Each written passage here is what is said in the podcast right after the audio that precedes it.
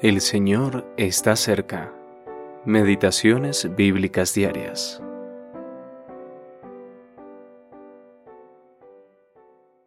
Estando Mardoqueo sentado a la puerta del rey, dos eunucos del rey procuraban poner mano en el rey Asuero. Cuando Mardoqueo entendió esto, lo denunció a la reina Esther, y Esther lo dijo al rey en nombre de Mardoqueo.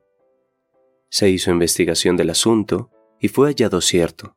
Por tanto, los dos eunucos fueron colgados en la horca, y fue escrito el caso en el libro de las crónicas del rey. Después de estas cosas, el rey engrandeció a Amán, Agageo.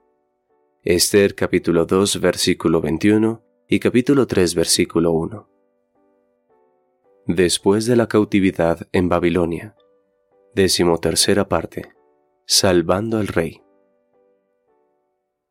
¿Qué hacemos cuando descubrimos que alguien está tramando algo peligroso en nuestra contra? Le decimos claramente que se detenga y luego hacemos todo lo posible para que nos siga con sus planes?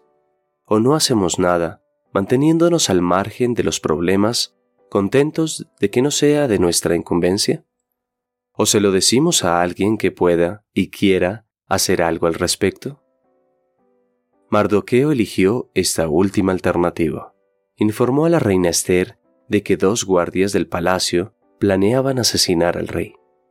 Esther informó de este plan a Asuero, mencionando que había sido informada por Mardoqueo.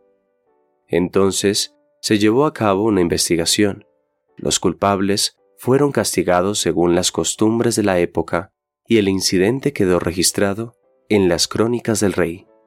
En Santiago capítulo 4 versículo 17 leemos, al que sabe hacer lo bueno y no lo hace, le es pecado. ¿No sería justo que tal acción fuera bien recompensada? Sin duda alguna, pero no podemos esperar que la vida en este mundo sea siempre justa.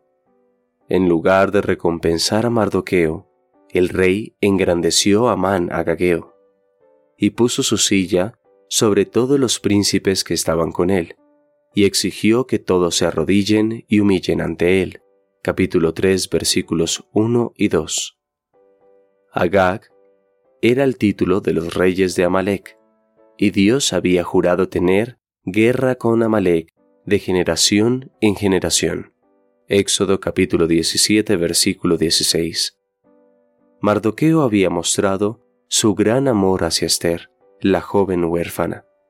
También había demostrado su gran lealtad al rey, y ahora mostró su gran fidelidad a Dios, arriesgando su vida al poner la palabra de Dios por encima de las órdenes humanas. Eugene P. Vedder Jr.